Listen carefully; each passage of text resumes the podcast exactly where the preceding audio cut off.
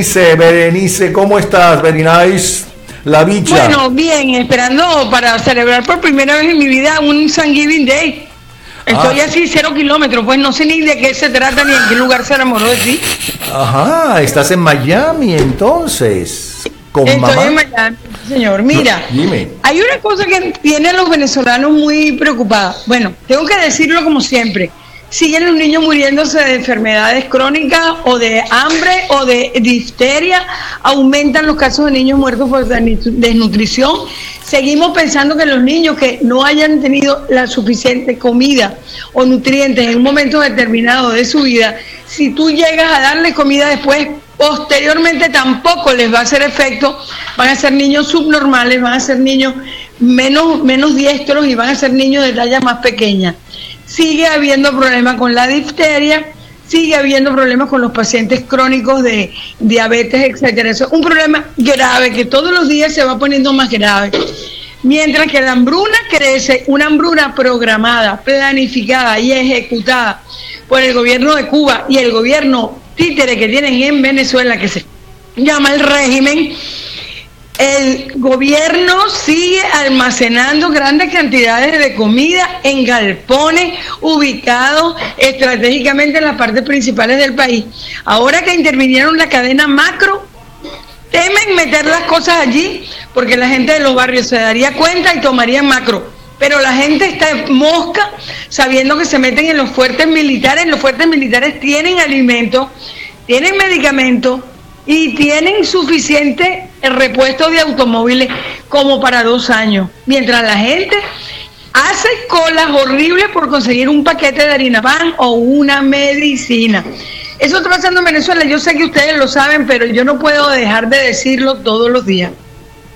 Mientras esa situación eh, se está pasando en Venezuela y la gente está viendo a los demás morirse de hambre y asimismo morir de hambre y aumentando las personas que burgan en la basura, eh, Europa se presenta, se prepara, perdón, el Parlamento Europeo para entregar el premio Sájarov, que es el premio de la libertad, a un señor que se llama Julio Borges y a otro señor que se llama Antonio Ledesma. Pareciera, pareciera que es en nombre de los presos políticos y en nombre de los muchachos muertos en las manifestaciones, los que quedaron tuertos, los que quedaron psicóticos después de haber pasado por el SEBIN. Ajá. Entonces, Simbólicamente el premio lo recibirá Julio Borges con Antonio Ledesma. No sé si Antonio Ledesma impide que Julio Borges le ponga la mano al metálico del premio, no sé, Debería. gracias a Dios. Pero estamos muy angustiados, la gente que tiene que ver con presos políticos y con familiares de presos políticos y sobrevivientes, porque la señora Lilian Tintori dijo, al que la pudo escuchar, que esos reales se los iban a dar a ella, pero claro, a través de la fundación que maneja la mamá de Geraldine Moreno que es una ficha de Lilian Tintori. De manera que nosotros sabemos y la resistencia sabe que en el exterior, cada vez que la señora Lilian Tintori la dejaban salir, porque ahora la tienen presa en Caracas, en Venezuela, le entregaban los, los, los- los jefes de los gobiernos o los millonarios, le entregaban grandes cantidades de dinero en dólares o en euros que se han visto manifestados en una oportunidad que ella llevó unas medicinas que no hemos visto, que no la dejaban entrar y que ella entró con las medicinas cargando cajas y unos señores que les ayudaban. Pero vamos a observar en qué la mamá de la señora de Geraldine Moreno va a utilizar esos reales y Lilian Tintori va a utilizar porque son miles de euros, que con miles de euros se les da de comer a los venezolanos que están pasando hambre y frío en la ciudad de Bogotá, en la ciudad de Medellín, en, Cúcuta. Cúcuta se ha convertido en un, barrio de venezolanos en las calles donde la gente nace, crece, se reproduce y muere, parece Calcuta. Vamos a ver si eso se va a repercutir, se va a, tra- eh, a transformar en comida para ellos. Bueno, detuvieron a toda la plana mayor de Citgo, yo sé que ustedes lo saben, pero es que gente que tiene que ver con Citgo dicen que esta gente llegó engañada a una reunión en Caracas y ahí los metieron presos a todos por un mecanismo por medio del cual Venezuela permutó parte de su deuda con Rusia en activos de Citgo en los Estados Unidos antes de que llegara el presidente Trump. Y ahora han conseguido, señor Tarek William Saab, ha conseguido que estos individuos de Citgo son los responsables. ¿Y dónde está Rafael Ramírez? ¿Y dónde está Eulogio del Pino, que fue el que anunció esta barbaridad?